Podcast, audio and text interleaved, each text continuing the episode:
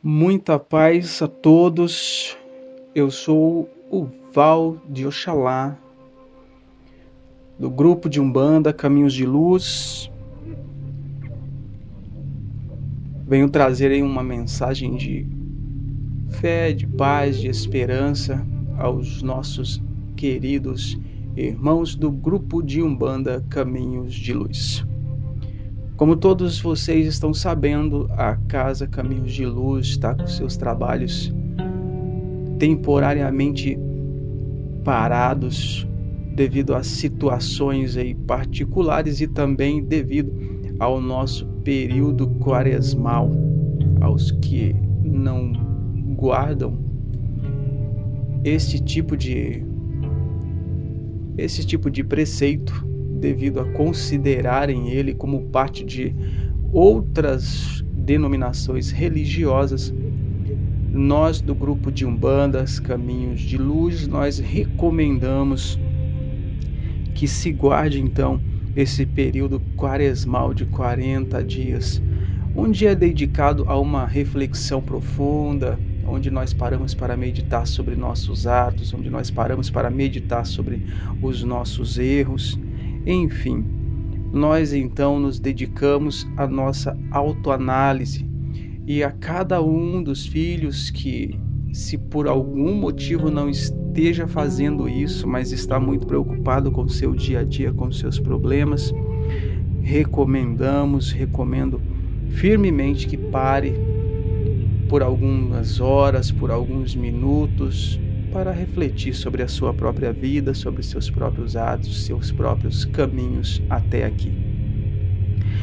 Hoje eu quero meditar com vocês, meus irmãos amados do Caminhos de Luz, visto que eu estou aqui com a minha filhinha Elisa, né, se recuperando ainda devido à sua cirurgia, né, passou aí por um período de internação onde este que vos fala sofreu muito assim, chorando e muito desesperado, aquele que é pai, que é mãe, sabe o sofrimento que nós enfrentamos ao ver os nossos pequeninos é, doentes, né, internado, foi operada a mãozinha, não sabemos ainda o que realmente aconteceu. A princípio foi uma picada de algum inseto, estão então em breve vamos ter mais notícias. Ela está se recuperando, está comigo, estamos em casa.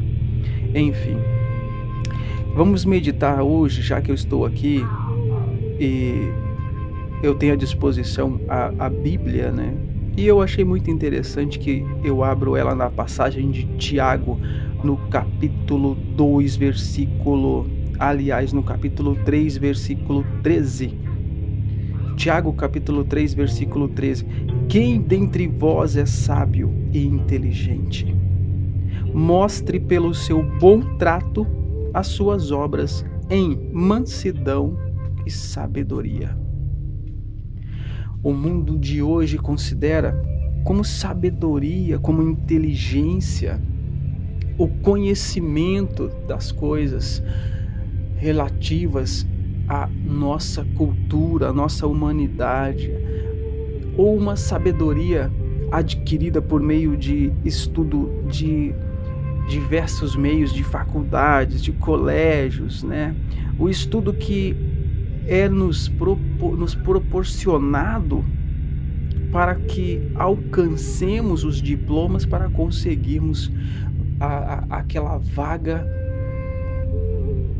à, luz do sol, né? Quando nós podemos então lutar por nossos empregos, por nosso trabalho então, quanto mais diplomas as pessoas conseguem, quanto mais elas são formadas em suas faculdades, em seus cursos, ela então é considerada uma pessoa sábia, é uma pessoa inteligente do ponto de vista da sociedade humana.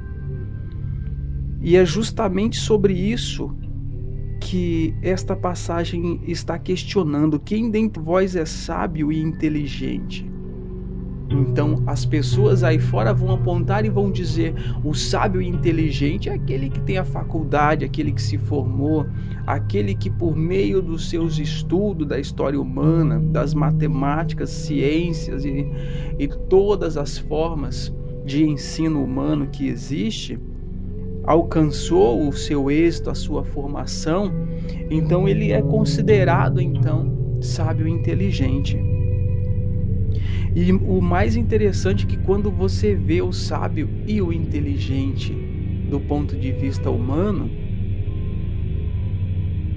você percebe ele arrogante, violento, desonesto.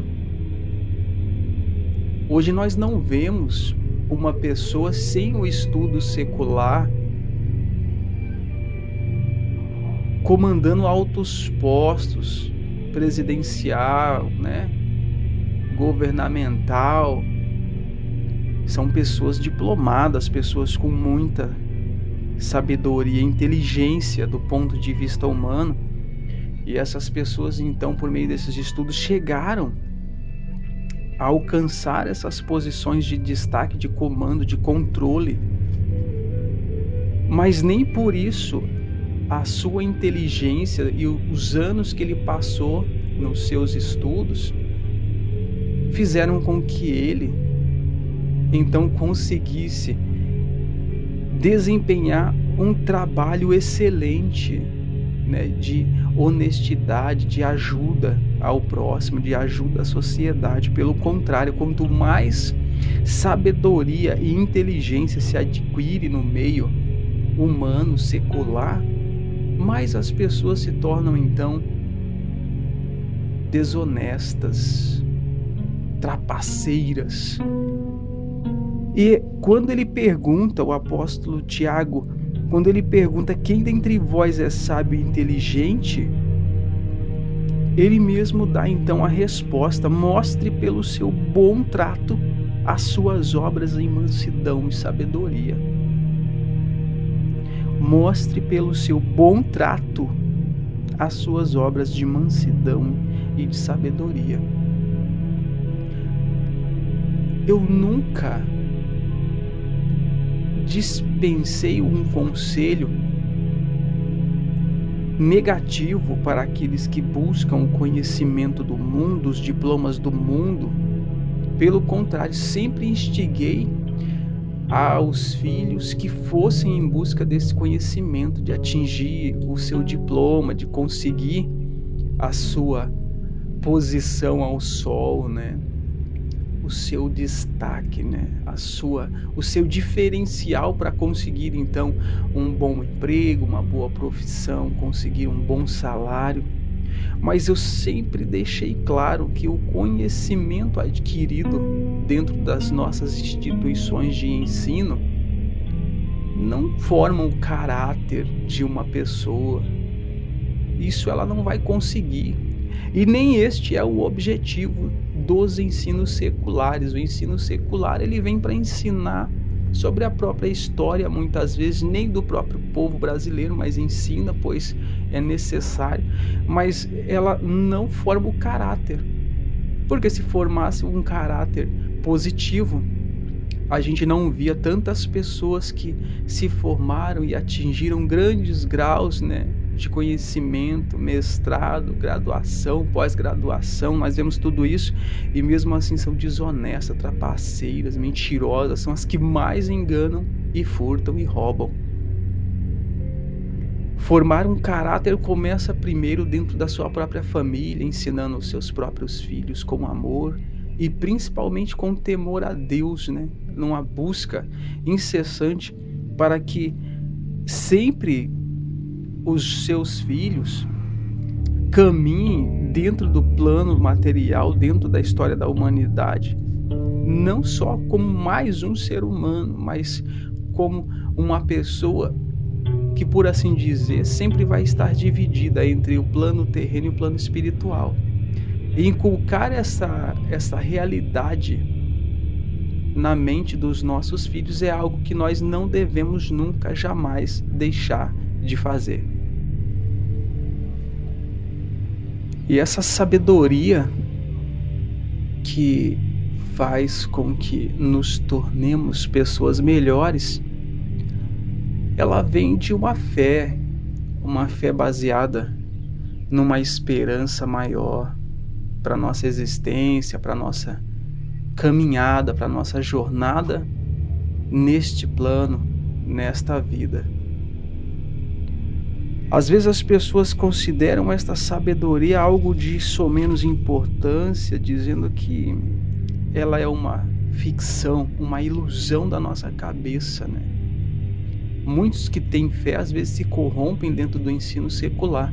E muitos do ensino secular, depois de se formado, acabam então retornando à esperança, à fé, baseada na crença de um Deus superior que nos protege e que caminha conosco em todos esses esses períodos de nossa existência neste planeta.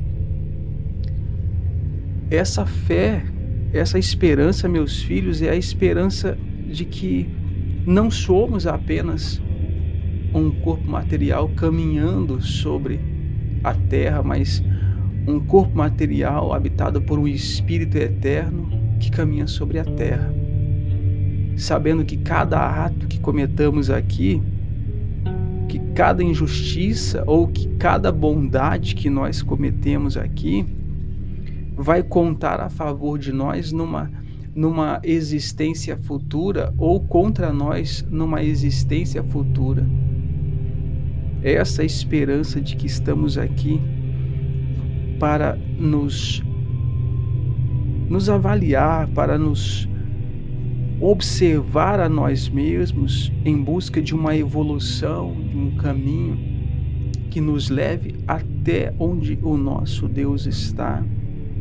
Essa esperança enche os nossos corações quando vemos o sofrimento humano, quando vemos a sabedoria humana olhar para as coisas humanas e falar que não as compreende nem as pode explicar, mas nós, pela fé, a observamos e nela encontramos a, a, a mão divina, a esperança divina que vai fazer com que cada um de nós chegamos até a presença de Deus. Em momentos de sofrimento, de dor, de angústia, é quando a sabedoria humana ela se dissolve e resta então a mansidão e a sabedoria divina, que é aquela qual nós nos ajoelhamos, clamamos e esperamos por socorro. Não observar o plano espiritual que nos rodeia faz com que faz com que nós tenhamos certas dúvidas a respeito da existência espiritual mas no fundo nós sabemos e sentimos a presença espiritual divina. Quando respiramos, quando observamos um dia lindo, quando vemos os nossos filhos brincando, quando vemos a nós mesmos como seres espirituais, então nós então passamos então a observar e a entender que realmente existe uma força espiritual divina que controla todas as coisas.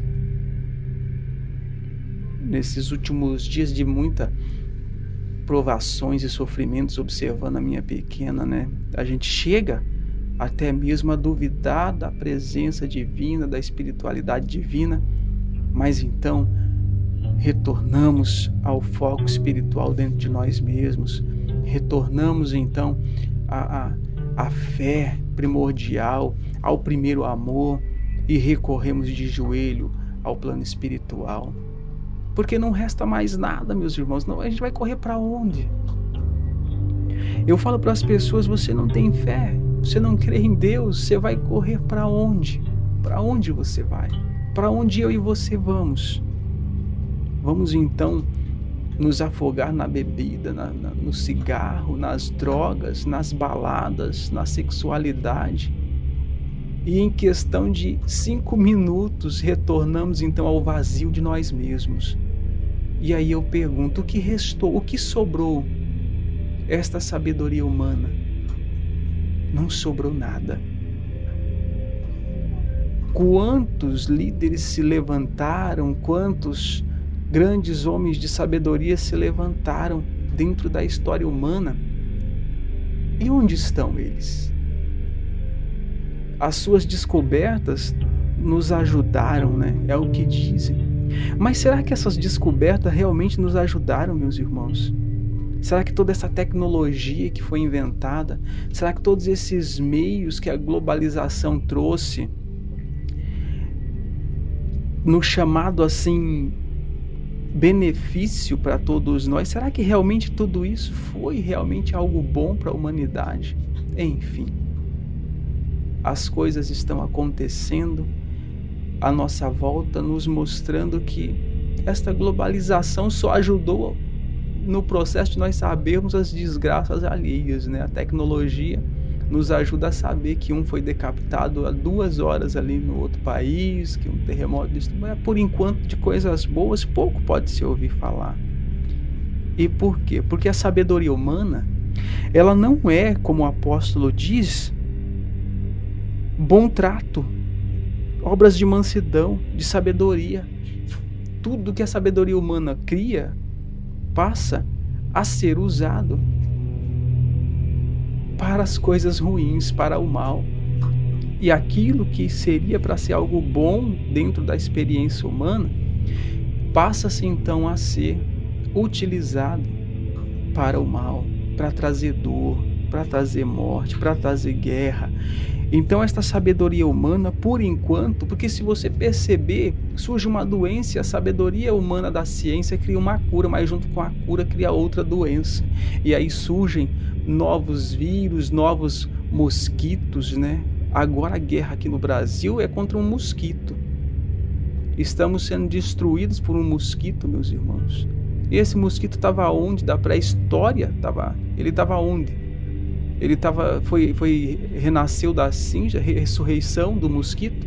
Por que, que só agora, mais de 4 mil anos de história conhecida humana surge um mosquito. Ninguém sabe explicar por quê. Porque foi criado num laboratório. Porque para o homem desenvolver algo bom, ele primeiro ele cria algo ruim. E até mesmo o bom que ele cria, algo ruim nasce.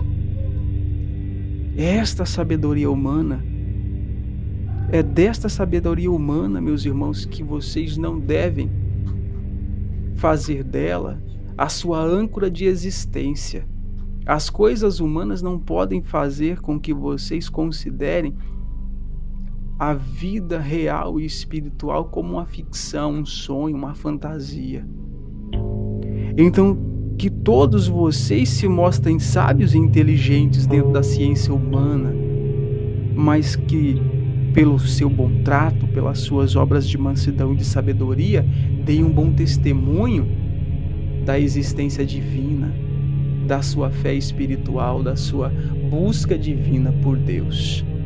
Que todos vocês fiquem na paz de nosso Deus, nosso Criador, muita paz, muita luz. Eu sou o Val de Oxalá, do grupo de Umbanda Caminhos de Luz.